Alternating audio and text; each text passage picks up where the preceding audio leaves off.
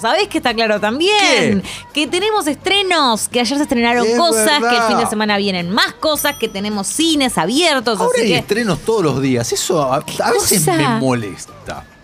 ¿Por qué te molesta? Pues no llegás. Porque es imposible llegar y organizarse. Todos los días, casi todos los días hay estrenos. ¿Sabés qué me pasó? Que no pude ver La Purga. Tanto que estuve con La Purga, no Me- llegué a la privada. Se estrenó hoy, eh, hoy, ayer en realidad, jueves. La Purga eh, Infinite se llama, creo. Ahí chequeo el nombre. Mirá, ¿Sí? ¿La última Purga? claro, la última purga. Tremendo. Sí. Ok. Mira la que te tiré. Bueno, entre todo lo que vos decías que uno no llegaba. Yo te puedo después contar. Y la purga infinita. Sí. La purga infinita. No, después te comento un poquito, Dale. pero no la, no la vi todavía, No, lo cual me tiene desesperada, porque Sí, sí, imagínate que yo soy fanática, me vi todas, todas, todas. Me encantan. 12 horas para sobrevivir. Me encantan asesinar gente y todo eso en 12 horas, porque así eh, va a ser más, más puro el país, eh, Estados Unidos y todo eso. Pero empecemos con lo que sí, con lo que sí chusmeamos y con lo que sí estuvimos viendo. ¿Querés arrancar por el plato fuerte de la semana? Eh, bueno, arranquemos por el plato fuerte de la semana, que fue eh, Space Jam. Sí, obviamente. sí, obvio, obvio, obvio. Obviamente. Eh, para mí, para mí, está bien la película para niños, para niñes. Se entiende, porque estoy leyendo, estuve leyendo mucho en estos días como tales cosas como Space Jam perdió su magia. Y la verdad que me parece que quien, quien dice eso es alguien que quiere recuperar una gloria de su pasado que no va a poder poseer. ¿Por qué? Porque creció justamente. Eh, y esa película, eh, que está muy idealizada, me parece, estamos hablando de la estrenada en 1996 y con Michael Jordan ahí a la cabeza, eh, funcionaba también para, para ese tipo de público, para chicos, no era, tan, no era para adultos. No sé vos qué opinás al respecto. No, yo opino algo parecido. Eh, me parece que en primer lugar cuando vos tomás una fórmula que funcionó muy bien en el 96 porque además fue realmente innovador en ese momento, ¿no? Juntar un jugador de básquet, un Michael Jordan y un Bugs Bunny y mezclarlos juntos en una cancha para el partido de básquet del siglo y qué sé yo, era algo re loco que de verdad había sido original. Entonces, vos tomás esa misma fórmula, no le cambiás nada, absolutamente nada y Sí, en cuanto a lo de la pérdida de la magia, está bien, coincido. Hay una pérdida de la magia. Realmente no, no hay una. No es que vos decís, uy, estoy viendo algo dentro del reboot o dentro de ese concepto nuevo. No, no es algo nuevo. Es lo, es lo mismo, básicamente, ¿no? Es lo mismo. Literalmente lo mismo. O sea, no, no, no se nos cayó No, ni lo- media idea. Es verdad, lo que yo te agrego ahora, A ver. que es esto, o sea, todo el tiempo la, Vengo peli- con las agostas ahora, eh, guarda. la película era un- una gran publicidad de eh, todos los universos de Warner. Faltaba que en un Muchísimo. momento digan disponible en HBO Max. Eh, fue literal lo único que le faltó. Es lo único eso. Aparece Dispone- todo, ¿eh? Todo. Desde Harry Potter, Game of Thrones, Joker, eh, Superman, Sarasa, todo, O sea, todo, todos todo. sus todo. universos. Es por un lado lindo para alguien eh, cinéfilo como es uno, que decís, ay, mirá, jaja, eh, te reís un segundo y después ya pasamos a otro tema. Lo otro que no me convence mucho, que quiero ver qué coincide, si va, qué opinas al respecto, es que durante los primeros diría media hora, 40 minutos, hay un esfuerzo, o yo noté al menos que se esfuerzan demasiado en tratar de buscarle cierta lógica a el por qué LeBron James termina cayendo en el universo de los Looney Tunes, ¿no? A través de este algoritmo. Sí. O sea, y es como nosotros no No necesitamos falta tanto eso. esfuerzo. Claro, o sea, ya sabemos que va a caer ahí, ya sabemos que va a ser absurdo y a nadie le importa porque entramos y queremos ver cómo juegan el partido los Looney Tunes con LeBron y todo eso. O sea, no era necesario meter toda esa cosa rebuscada que al final termina siendo igual de absurda.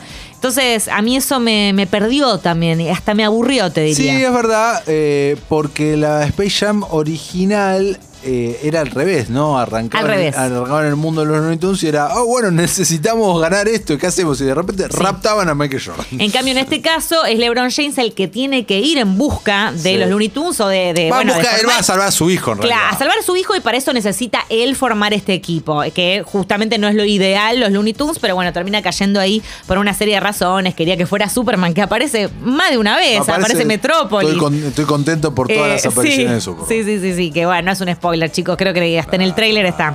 Obviamente, Eh, y sí. esto, como cinéfilo además, eh, lo que tengo muchas ganas de hacer en algún momento es meter pausa para identificar todas las eh, glorias de Sí. Warner que aparecen detrás, que estamos hablando desde los personajes de la naranja mecánica, Batman clásico del 66, Todo, todo. Pennywise, aparecen un montón. Sí, lo otro que tenemos que mencionar, que también estuvo saliendo, se levantó en varias notas últimamente, es lo de Lola Bunny y esto de no, de, de no sexualizarla en esta oportunidad, Yo ¿no? no jamás me di cuenta que Lola Bunny estaba sexualizada. Estaba Eso- muy sexualizada. Es la un verdad. conejo animado. ¿Dónde está la sexualización? No, no, Dale. se renota la diferencia entre la del 96 y la del 2021. Tendría Esta que es hacer- una tendría que- coneja tendría que y hacer la la otra es una coneja con una eh, pupera y con un con tetas y qué sé yo. Ah, ¿tenía tetas la otra? Tenía como, sí, tetas más Ah, pronunciadas, no digamos. acuerdo. Este, en este caso es una conejita. Voy a buscar. A ver, a mí igual eso, eh, si bien está buenísimo que, que no pase por ahí, aparte Bugs Bunny cada vez que la veía se le caía la mandíbula y los, los ojos con corazones y todo eso. Eh, acá, obviamente, todo eso no ocurre. Eh, Bugs Bunny tiene otro, otra relación Tenés con razón, Lola. Estoy viendo, estoy haciendo la Claro. comparativa de las Lola Bunnies. Va, yo ¿Viste? no. Google, Google la está, haciendo. Y sí, es verdad, tiene tetas la anterior. Sí, Eh, exacto. Era, la anterior era su definición, digamos, era que era sexy, esta es más que es empoderada y que se la reban que Claro. juega bien al básquet. De todos modos, lo que sí me pasó tanto con Lola Bunny como con el resto de los Toons es que tampoco los vi muy eh, caracterizados dentro de las personalidades. En la anterior, yo recordaba, igual insisto, y abro un paréntesis acá, hace mucho que no la veo, pero que había como eh, más gags personalizados de cada uno, del gallo Claudio, de, qué sé yo, del demonio de Tasmania. Acá no tanto, como que los veo más como dentro de la misma masa. No sé si se entienda lo que voy. Eh, me faltó eso también. Pero bueno, qué sé yo, ¿qué te puedo decir? Yo le voy a poner dos agostas y una chirola, porque bueno, ponele que sos un niño y vas a ver colores y eso, diversión y Yo le pasarla pongo bien. tres agostas de- del, del Matías Niño. Del Matías Niño. Sí, sí, sí. No sé, Guido Almirón, si vio. ¿Usted vio la primera? ¿La Space Jam? Sí, la vi, la vi. Ah, VHS, sí. en el cine. No, no, en el cine no. La, la viste en VHS. Claro. Ah, no habías bien. nacido. No, no, no. no había Claro, nacido. claro, claro. ¿Y qué sí, onda? ¿Te claro. había gustado? ¿Te Sí, generaba cosas? memoria, Sí, sí, sí. Ah, bien. No, Bueno. me, no me había percatado de que estaba sexualizada. Lo- Lo- Lola, estaba, estaba quizás viendo la Demasiado. comparación de Google. Sí, es que no, como un como niño yo también, yo la vi de chica y tampoco percibía eso, a mí me encantaba, ¿no? Igual era un eh, personaje que estaba bien eh, logrado, era justamente la única que sabía jugar al básquet, más allá de esto que mencionamos. Eh, bien, entonces le pusimos tres y dos agostas y chirolas. Exacto. Eh, ¿Con qué seguimos? Eh, seguimos con Netflix, si te parece. Dale. Se estrenó hoy la última Mm. película de la trilogía del terror, La calle del Sí. terror, justamente. En esta oportunidad, eh, la parte 3 es 1666, donde... Conocemos de una vez por todas aquello que nos estuvieron ticiando las dos películas anteriores. ¿Qué es lo que ocurrió? ¿Cómo originó, cómo se originó la maldición de la bruja? Es la que menos me gustó de las tres películas. Mm, Yo no llegué a verla todavía esta, vi la dos que es la que más me gustó entre la primera y la segunda. Coincido totalmente. La dos es la que más me gustó, que es la del campamento. Sí. Esta es la que menos me gustó, pero al mismo tiempo eh, las resoluciones obvias que tienen, me gusta que sean obvias. Ok. ¿Entendés? Sí, Me- te, re- te recibo. Y está, y es una trilogía que realmente eh, he, disfrutado. No tengo mucho más para agregar porque eh, si te tengo que contar, te spoileo escenas y demás, pero están todos los jumpscares que tienen que estar, que te los, ve- los ves venir a mil kilómetros de distancia. Las actuaciones son del montón. las revelaciones te- son previsibles, o sea, es todo eso que está bien que así sea para este tipo de película, porque Sí. decimos que esta película ya la vimos, aunque sea la primera vez. Y la película lo sabe. y la película lo sabe y se hace cargo de eso. Sí. Es un homenaje a todas estas películas que explotaron en fines de los 70 y en toda la década del 80 y que eh, murieron en los 90. Acá se retoma para un público nuevo con algo de gore. A veces que sorprende, como, ah, mira, producción de Netflix con este gore, como que está bien Sí. y punto, listo. Sí, se mantiene el slasher y todos los condimentos típicos de, este, de, este- de estos clásicos, ¿no? exacto. ¿Cuántas lertoras barragostas? Y tres, tres y media. Bien, Tres- eh, te banco, te banco. No la vi todavía, pero te banco en la trilogía. Sí. Me parece que para 3, 3 y media. Eh, yo estuve muy contenta porque se estrenó Gossip Girl. XOXO. Contame. Me encanta decir eso. Gossip Girl. Kristen Bell hace la voz de Gossip Girl. No sé si lo sabías No sabía. esto. Bueno, es, Kirsten Bell mucho antes de haber eh, personificado, de haberle puesto la voz a Anna en Frozen. Sí. Bueno, le puso la voz a Gossip Girl y ahora se la pone de vuelta. Ah, ¿de vuelta? Sí, Bien. y volvió. Volvió en HBO Max. Todos los jueves hay nuevo episodio. Yo hasta ahora vi el primero, no llegué, no llegué a ver el de ayer. Eh, está bien. Está bien, gente eh, joven, muy hegemónica, eh, que actúa mm, bien, tampoco sobre- Hegemónicos, pero diversos, ¿no? diverso, No a diferencia antes, del anterior. Todas rubias. Todos blancos en el anterior y, y sí, rubias y blancos. Eh, no, acá tenemos mucha más diversidad, eso está mejor. Se plantea y se presenta el enigma de quién es Gossip Girl desde el primer episodio. O sea, ya lo sabemos en el piloto. A diferencia del anterior, porque viste que yo no, vi el anterior. En la entonces anterior se, revela al final, Ah. que era Dan Humphrey. O sea, chicos, si no la vieron, bueno, no, no es ningún spoiler esto. Era Dan Humphrey, uno de los protagonistas, ¿no? El, el- el actor de You.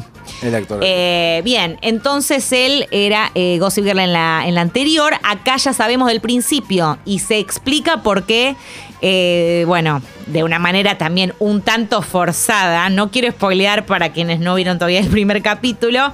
Pero es como que está tirado, porque la verdad que estoquear a gente del colegio, llevando ahora una cuenta de Instagram, también se ayornó en eso. Además de lo de la diversidad, recordemos que en el 2009 teníamos el blog.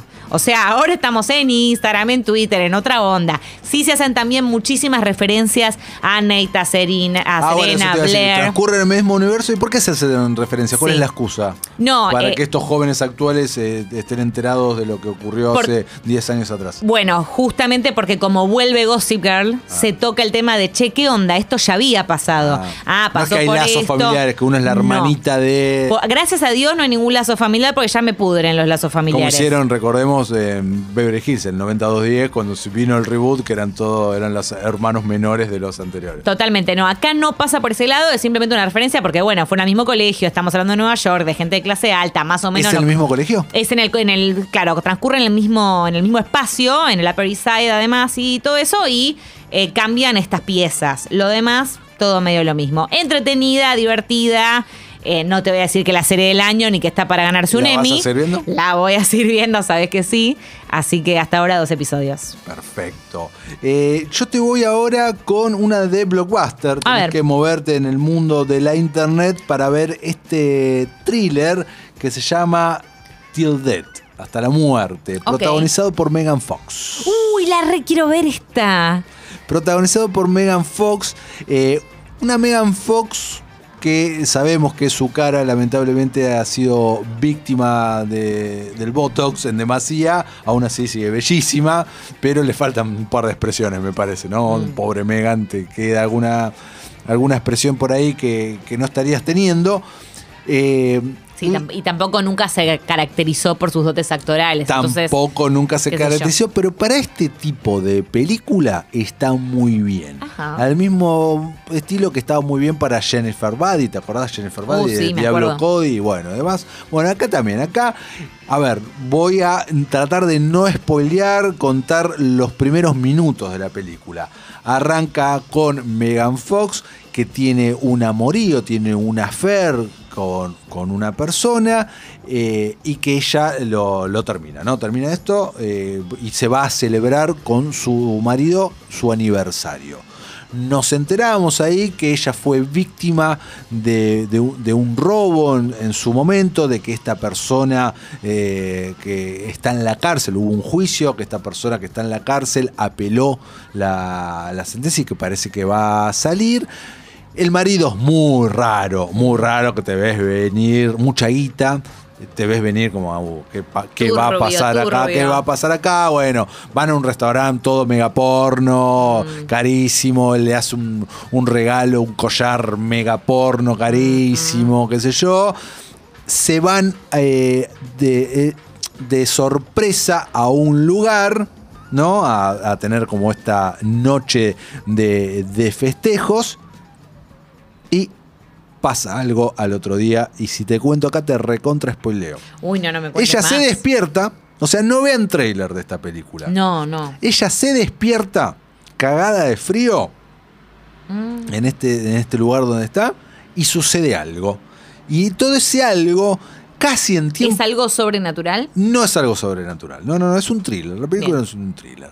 Y ese algo es que la hace, es lo que te mantiene la atención hasta el final de, de la película en tiempo real prácticamente todo ese momento. Uh. Eh, la, la película, eh, que claro, no dura, no llega a la hora y media, dura Desde- una hora veinticuatro. ¿Desde dura. ese momento ocurre en una sola locación la acción? En una sola locación. ah, la acción. Bien, me imaginé que quizás iba por Buen recurso, también bien explotado.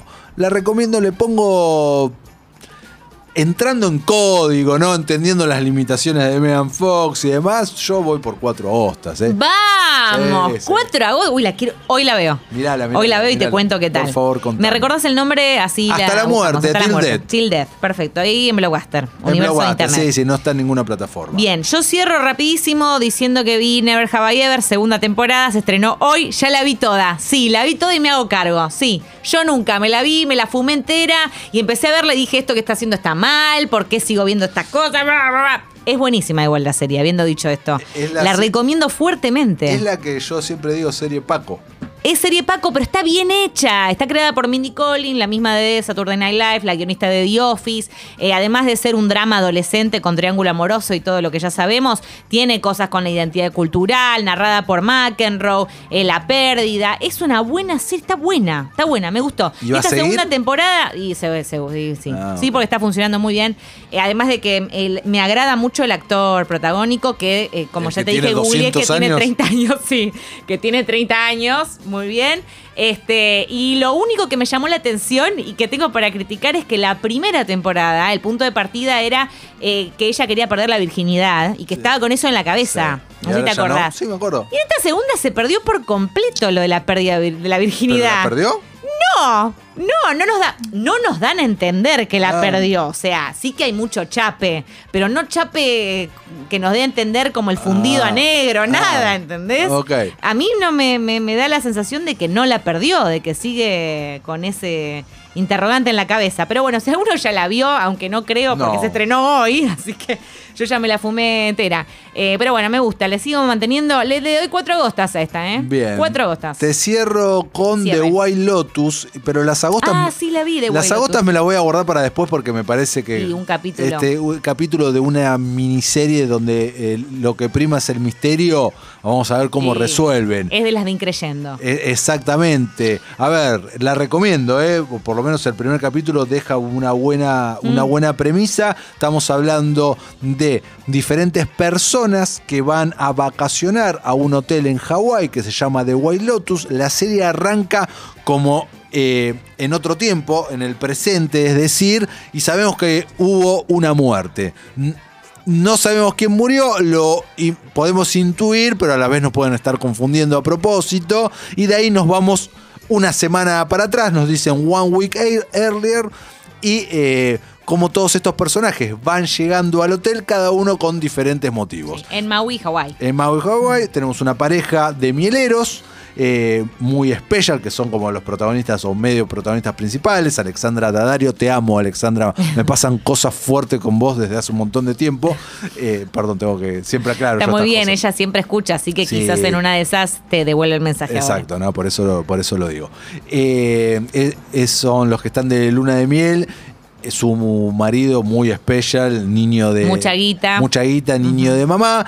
Tenemos una persona muy famosa que va con una empresaria que está con su marido, su hija y una amiga de la hija. La hija también, eh, Cindy Sweeney, también eh, te amo. Ah, bueno, te, te pasan cosas con mucha gente esta serie. Es con dos. Sí, ella es la de Euforia, la vimos de ahí, la vimos después en un par de películas de las de Blumhouse, ahora también Exacto, yo sí, sí, sí, sí, Sí. vengo siguiendo su carrera hace un montón. Sí, viene bien. Eh, y que el, el tipo, él está esperando que le den los resultados para ver si tiene cáncer o no. Después tenemos a la mamá de Stifler. Sí, tardé en reconocerla, te digo. Eh, a la mamá de Stifler, que ya está grande, tiene mucha cirugía, que eh, viajó con las cenizas de su madre para tirarlas al mar. La una de las empleadas del hotel en su primer día ocultó su, ocultó su embarazo y eh, está pariendo ahí. Bueno, un montón de situaciones que Sí. están sucediendo Es en medio como un club, digamos, pero. Exactamente, medio con un club, medio gracioso, humor negro, sabemos que alguien va a morir, no sabemos qué, y también lo que me gusta mucho es que cada capítulo es un día en esta semana. Muy Eso me copa. Muy lindo. Y domingos, ¿no? Todos los domingos van- y van a ser eh, siete capítulos, creo, o seis. Si no me equivoco, sí, pero que es miniserie, es Es miniserie. miniserie, miniserie, sí, Así listo, ya que terminó, listo, ya La está. enganchan en HBO. Exacto.